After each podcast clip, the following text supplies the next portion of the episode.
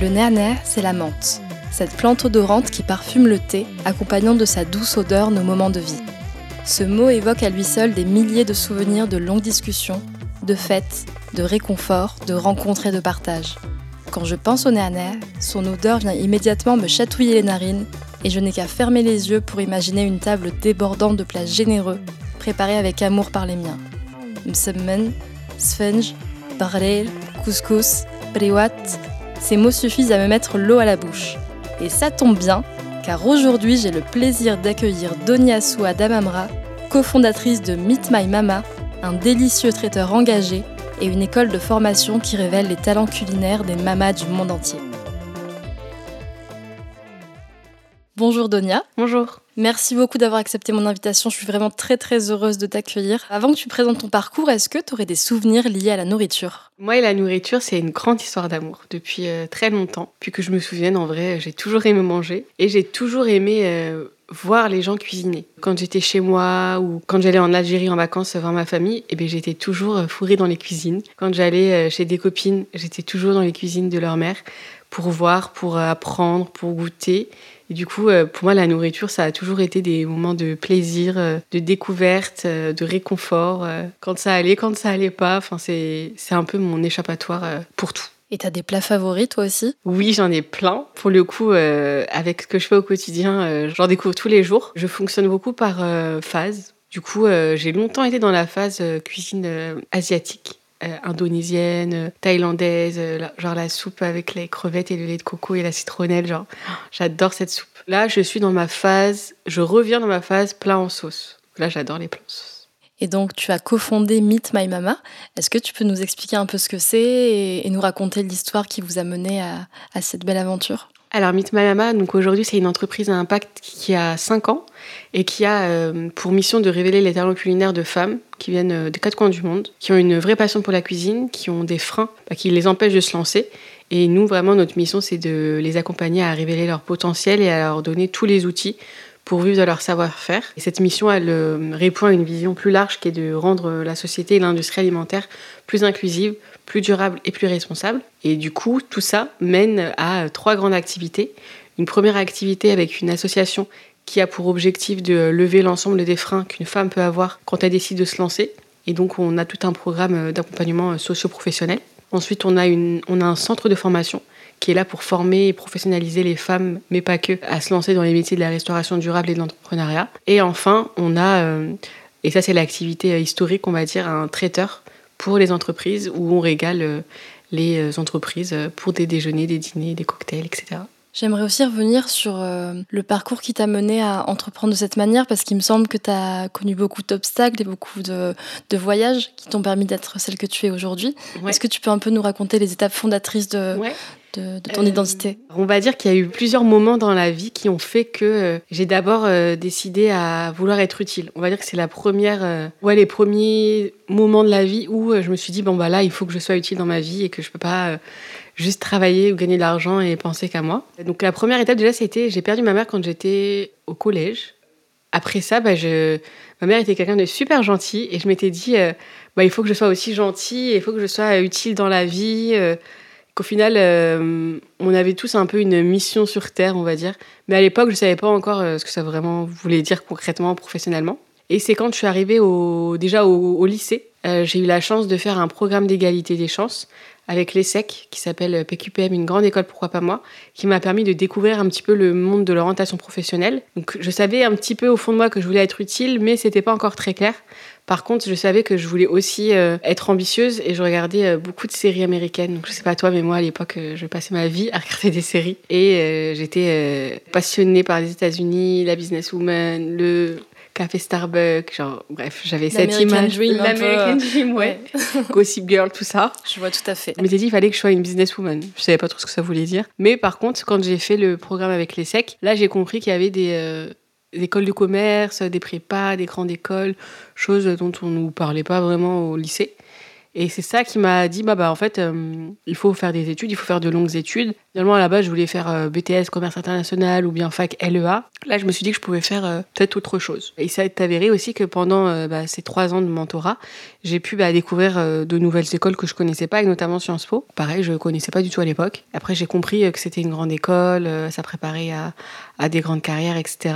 Et mon, il s'est avéré que dans mon lycée, il y avait un partenariat avec les conventions d'éducation prioritaire. Et du coup, j'ai eu la chance de passer le concours et de l'avoir via ce partenariat. Et donc, je suis entrée à Sciences Po. Et là-bas, la troisième année, tu dois partir à l'étranger. Donc c'était aussi un peu mon American Dream que j'ai pu. demande où tu es allé. j'ai hésité en vrai, parce que je voulais être utile encore une fois. Je voulais aller en Inde ou au Liban. Mais ma famille m'a dit, bah, tu vas aller ni en Inde ni au Liban, tu vas choisir un pays où tout le monde va. Tu vas arrêter d'être dans ton délire euh, de je veux aider, je ne sais pas quoi. Tu vas aller en Angleterre ou aux États-Unis. Mais bon, vu que je voulais quand même aussi voir les États-Unis, je me suis dit, bon, bah, je vais y aller. Je me suis rendu compte aussi que là-bas, finalement, je pouvais aussi être utile parce qu'il y avait euh, beaucoup de possibilités de faire du bénévolat. Chose, euh, en tout cas, moi, à l'époque, il y a 10 ans, c'était pas hyper commun de faire du bénévolat. Ou alors, c'était organiser des événements avec des gens connus. Du coup, je m'étais dit, ouais, c'est cool, mais j'aide pas vraiment. Et du coup, là-bas, j'ai vraiment été euh, sur le terrain. Euh, j'ai fait d'abord euh, un refuge pour femmes victimes de violences. C'était à peu près 4-5 heures par semaine. Et ensuite, j'ai fait un voyage humanitaire à la Nouvelle-Orléans. Et c'est là où j'ai découvert l'humanitaire et où je me suis dit, c'est trop bien, il faut que chaque année ou chaque deux ans, j'étais ambitieuse à l'époque, faut que tu fasses un voyage. Et du coup, après, pendant tous les deux ans, je faisais un voyage humanitaire. J'ai fait bah, Nouvelle-Orléans, après j'ai fait l'Égypte quand j'étais diplômée, le Liban ensuite. Et là, j'avoue, ça fait deux ans que j'ai rien fait. Du coup, je reviens des États-Unis, je sais que je vais être utile, je sais que je peux faire une carrière dedans, mais par contre, à ce moment-là, on me faisait comprendre que être utile, ça voulait dire euh, travailler dans des associations et être payé genre à 1500 euros. Je rappelle que je voulais être une businesswoman qui gagnait beaucoup d'argent. C'est pas Gossip Girl, ça. C'est pas Gossip Girl.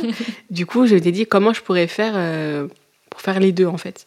Donc, au départ, je m'étais dit, bah, soit bénévole dans des assos en France. Donc c'est ce que j'ai commencé à faire. Donc j'ai fait des stages pendant l'année de césure et en parallèle je faisais du bénévolat.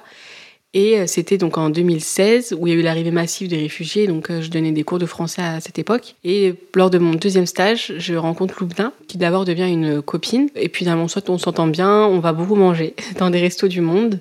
Et on se rend compte qu'on a des passions communes et notamment l'envie de d'entreprendre et d'avoir un impact sur la société. C'était aussi les débuts de la Startup Nation. On commençait un peu à parler d'entrepreneuriat. C'était pas comme aujourd'hui euh, où c'est hyper démocratisé. C'était pas du tout ça à l'époque.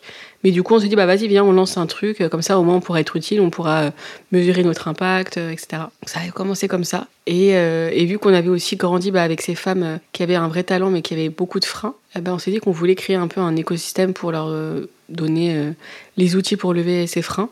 Et en fait, sur le chemin, on a rencontré Youssef qui avait eu la même idée que nous, qui avait lancé le même projet en Auvergne et qui finalement était monté à Paris pour le déployer. Et on a finalement décidé, après une rencontre sur Facebook, de se voir et de, euh, s'associer et euh, de créer euh, Meet My Mama. C'est beau parce que quand je t'entends parler, je me rends compte à quel point c'est quand même une histoire de, de femme. Ce que tu racontes, enfin, tu, tu parles du, du, décès de, de, ta mère et ton, ta structure s'appelle Meet My Mama aujourd'hui. Tu mets en valeur des mamans du monde entier. Tu as fait du bénévolat pour femmes. des femmes. Euh, est-ce que tu peux nous parler de cet engagement pour, pour les femmes et leurs talents? Je pense qu'au départ, je le faisais sans vraiment euh, me dire que j'allais me spécialiser, pas me spécialiser, mais en tout cas avoir euh, cette, cet intérêt particulier. Je pense que ça s'est fait naturellement dans le sens où j'ai aussi vu pas mal de femmes autour de moi ne pas être actrices de leur vie. Et du coup, ça me frustrait et je me disais, mais je vois pas pourquoi on devrait ne pas les laisser en fait et pourquoi elles n'auraient pas les outils alors qu'elles le veulent et parfois, il n'y a personne qui les en empêche, c'est juste qu'elles n'ont pas les outils. C'est la société qui est malheureusement mal faite pour euh, certaines choses et qui fait qu'elles euh, n'y arrivent pas, elles peuvent pas. Et donc, euh, je m'étais toujours dit, bah non, on peut leur donner les outils, elles peuvent le faire très très bien par elles-mêmes. Il faut juste bien les accompagner. Et euh, après, dans la restauration, euh, c'est aussi parce que finalement, pour nous, c'était les meilleurs chefs, mais en fait, personne ne les voyait, personne ne le savait, personne ne les entendait, parce que c'est toujours des hommes blancs euh, que tu vois dans les grands restaurants. Il y a allez, Hélène Darroze, Anne-Sophie Pic qui sont connues, mais c'est tout, et les femmes d'origine étrangère, on en parle encore moins. Et euh, j'en avais marre en fait de me dire euh, pourquoi on ne les voit pas alors qu'elles sont là. Et concrètement, comment ça se passe euh, Quels sont les profils des personnes que vous accueillez? Comment tu rencontres une mama qui sera officiellement euh, dans l'équipe? Notre communauté regroupe plus de 300 femmes qui ont déjà assisté à des événements d'inspiration, qui sont venues à, à des réunions d'information et qui ont une soixantaine qui ont déjà eu des formations. Euh, on va dire qu'il y a trois grands canaux de communication. Le premier, c'est le bouche à oreille, donc une mama qui va parler à une autre mama, etc. Le deuxième, ça va être les médias. Euh, on a eu pas mal de retombées presse, ce qui fait que euh, dès qu'on a une retombée presse à la télé ou autre, eh bien, on a plein de mamas qui nous contactent. Ou des fois, c'est leurs enfants, leurs maris, euh, ça dépend. Et la troisième, c'est les institutions publiques et les organisations associatives qui, eux, sont spécialisées, on va dire, sur, par exemple, l'accueil de réfugiés, l'accueil de femmes en insertion, etc., qui nous les envoient. Et aujourd'hui, notre communauté, elle est hyper large tu as des femmes qui, ont 22 ans, comme euh, certaines qui ont 65 ans, des femmes qui sont en reconversion professionnelle après de longues études euh, et un travail, d'autres qui étaient femmes au foyer, qui ont voulu euh, enfin travailler pour elles, d'autres qui étaient passionnées de cuisine, elles sont autodidactes. Tous les milieux sociaux, toutes les origines, tous les âges, c'est hyper varié. Donc comment ça se passe? Vous avez un répertoire de femmes avec des spécialités? Comment tu les sollicites? Chaque femme a sa, a sa signature culinaire et nous on regroupe les femmes au travers de voyages culinaires. Du coup, euh, c'est un peu comme une agence de voyage, mais là c'est une agence de voyage culinaire, donc tu peux aller euh, euh, faire un safari en Afrique de l'Ouest, tu peux faire une virée en Pachamama, tu peux faire un, une Indian Street Food Express, donc en fait, c'est des voyages culinaires et dans chaque voyage, tu as plusieurs mamas de plusieurs origines. Et l'école que vous avez mis en place, ça consiste en quoi? L'école, elle a pour euh, vision de former au métier de, de la restauration et de la food durable et de l'entrepreneuriat. Il y a un premier euh, programme qui, va, qui est destiné aux femmes qui deviennent mamas du coup euh, de traiteurs et donc avec tout un accompagnement pour leur permettre de se professionnaliser en tant que chef traiteur, entrepreneur. Et à côté, on va ouvrir des formations plus généralistes ou plus spécifiques, mais en tout cas un public plus large. Donc même des hommes pourront, s'ils le souhaitent, avoir des, euh, des cours euh, disponibles sur, par exemple, créer mon menu, euh, trouver des clients, etc. Pour l'instant, c'est à Paris. La formation, donc, ça va ouvrir l'année prochaine. Il y aura sûrement des choses aussi en ligne. Et on a notre incubateur traiteur à Marseille aujourd'hui. Trop bien, parce que je rappelle que je vis à Marseille. Exactement, donc bientôt les beaux-arts pourront faire appel aux mamas. Kedge a déjà fait appel, donc maintenant on attend les beaux-arts.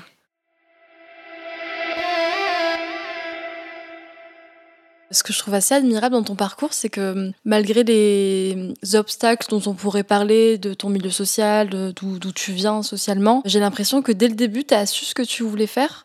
Et surtout, tu as, cru en toi. Et c'est ce que j'entends, en tout cas, quand tu me parles tu as monté quelque chose où à la fois tu, es entrepreneur, tu, veux gagner de l'argent, tu veux gagner ta vie, tu, as plein d'idées, et en même temps tu arrives à avoir cet impact euh, social. Comment on trouve cet équilibre parfait entre amour de soi et, fierté, et le fait de croire en soi et de vouloir euh, faire des projets, et le fait de bah, d'être utile comme tu voulais depuis toute petite Par rapport juste euh, au, côté business et au côté social, en fait aujourd'hui ils sont indissociables. On peut pas faire euh, beaucoup de business si on n'a pas l'impact social. Pareil, si on veut avoir beaucoup d'impact social, on doit faire beaucoup d'argent. On peut pas euh, les dissocier et finalement les deux vont de pair pour réaliser notre mission et notre vision.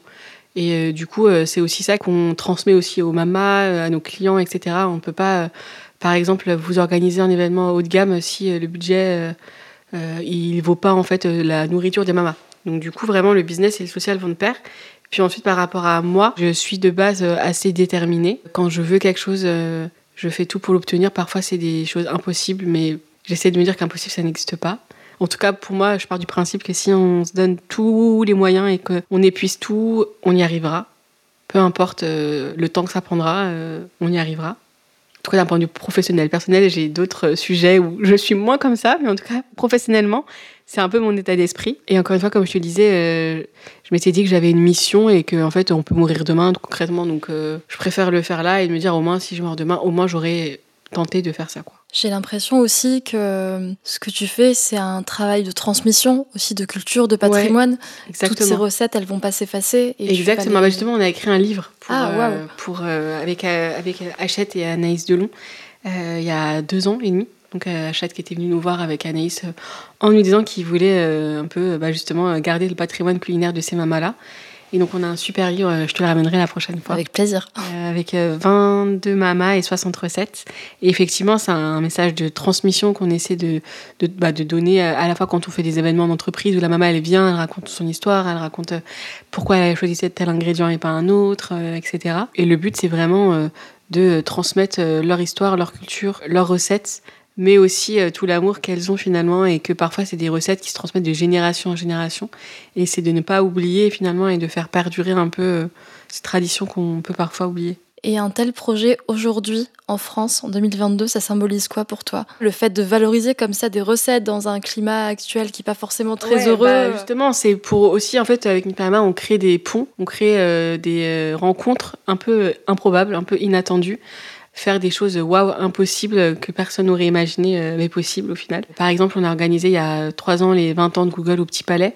On a euh, Mama Soraya qui est originaire euh, d'Algérie qui a créé le menu et qui a travaillé avec les équipes d'un grand traiteur qu'on organise des événements, des Fashion Week ou bien des événements à l'étranger avec des grands PDG, bah, finalement c'est ça, c'est créer des, des, des choses en fait, que tu n'as pas l'habitude de voir et que tu n'es pas prêt d'oublier aussi.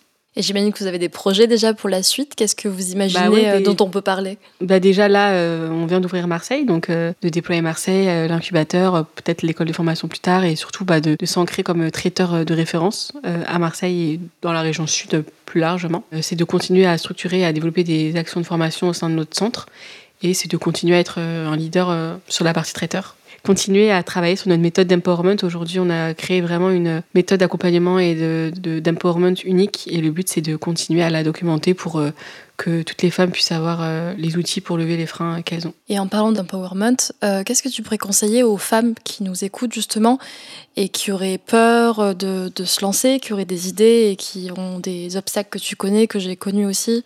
Qu'est-ce qu'on pourrait leur dire et leur conseiller? Bah, Je leur dirais s'il n'y a pas une question de vie ou de mort, euh, de tenter et en fait elles risqueront rien. Au pire, ça marche pas et puis en vrai, c'est pas très très grave. Elles recommenceront. Ensuite, c'est de toujours croire un peu en ses rêves et de rêver grand ne pas se mettre de limites au final, euh, parce que si on se met des limites dès le début, bah, c'est pas forcément de bon augure pour après. C'est de euh, d'oser, de pas avoir peur. Et c'est d'y aller aussi en fait et d'être un peu doueur, euh, de faire pas trop penser. Ça, sert à rien de penser à un truc si tu vas, mettre, pas le tester dans un an, ça se trouve dans un an ça marchera pas. Au pire elles le font dans deux semaines et en fait elles vont voir ça marche tant mieux, ça marche pas c'est pas grave. Pourquoi? Ok on va essayer de recommencer. Enfin vraiment c'est d'y aller et en vrai, on, elles ne vont pas prendre non plus euh, de risques. Elles peuvent commencer en travaillant. Enfin, moi, je, moi quand j'ai commencé, au début, j'étais pas à temps plein. Euh, donc, euh, elles peuvent commencer à côté, le week-end, le soir. Enfin, ça sert à rien de. En fait, parfois, on a tendance à dire Ah, bah, je vais entreprendre, donc demain, il faut que j'arrête tout, faut que je ne vais plus gagner d'argent parce que j'ai mon travail. Parce que non, en fait, il y a des étapes, on peut y aller progressivement. Évidemment, maman, il faudrait être à 100% quand tu veux faire de ton produit ou ton projet quelque chose de grandiose. Mais en tout cas, au début, rien ne t'empêche de prendre de risques en fait, c'est juste que tu le fais à côté. Et les mamas que tu as accompagnées, est-ce que tu, tu, suis un peu leur euh, parcours après Meet My Mama? bah Oui, oui bah. Surtout qu'il n'y a pas vraiment de après Meet My Mama. On va dire, elles restent tout dans la communauté d'une façon ou une autre. Donc euh, là, tu vois, on a une maman qui est originaire d'Iran, euh, Narcisse, qui est partie vivre à Vichy. Bah, on est toujours en lien avec elle. on, si elle a besoin de conseils ou quoi, on va être là. Euh, si on a des événements, on va lui en parler. Enfin, il y a toujours ce lien avec les mamas, même si elles partent euh, dans une autre ville ou, autre. Je te remercie vraiment pour ce projet parce que j'ai l'impression que tu as recréé à ton échelle, avec euh, tes, collaborateurs et collaboratrices, une mini-société où on valorise toutes les cultures et on les met un petit peu à la même, à la même hauteur. Exactement, ouais. Là, le but, c'est vraiment... et en plus de ça, on les accompagne vraiment à faire du haut de gamme. Donc, en fait, tu redécouvres un peu la gastronomie africaine, asiatique, marocaine, européenne, des choses que tu te dis, mais en fait, c'est que dans la, la cuisine française. Mais en fait, non, les codes de la gastronomie, finalement, euh, tu peux les dupliquer euh, sur toutes les cuisines. Oui, vous déplacez le curseur et vous remettez euh, de la valeur à, nos cultures et à, nos plats. Et ça, c'est un travail admirable. Vraiment, merci, merci pour ça. Qu'est-ce qu'on peut te souhaiter pour la suite de tes projets et de ta vie? Que Mitwaiwa continue à grandir, euh, qu'on continue à avoir plein de mamas et qu'on arrive à atteindre tous nos objectifs et euh, qu'on arrive à, toujours être épanoui euh, dans ce qu'on fait. Et comment on peut suivre et soutenir le projet? Alors bah, déjà, vous pouvez nous suivre sur les réseaux sociaux, donc sur Facebook, Instagram, on met beaucoup de choses, LinkedIn, etc. Ensuite, ça va être de porter la voix Mitmayama et d'être ambassadeur au sein de vos entreprises Donc si vous avez des événements d'entreprise, bah, de passer par les mamas. Et puis ensuite, ça va être de venir, euh, si vous voulez, euh, à la Maison des Mamas, euh, dans nos bureaux à Paris, dans le 10e, nous contacter, on répond toujours, donc n'hésitez pas. Merci beaucoup, Donia. Merci à toi. Je suis Nadia Slimani et j'anime et réalise Nana Podcast. Cet épisode a été enregistré et monté par Morgane Perrault, produit par Lisa Omara de Pierre Lab, soutenu par Radio Grenouille. Pour nous soutenir, tu peux partager l'épisode, le noter et le commenter sur les plateformes d'écoute et nous suivre sur les réseaux sociaux. Néaner, c'est un podcast qu'on réalise bénévolement avec l'envie de valoriser la complexité de nos histoires, à nos identités plurielles.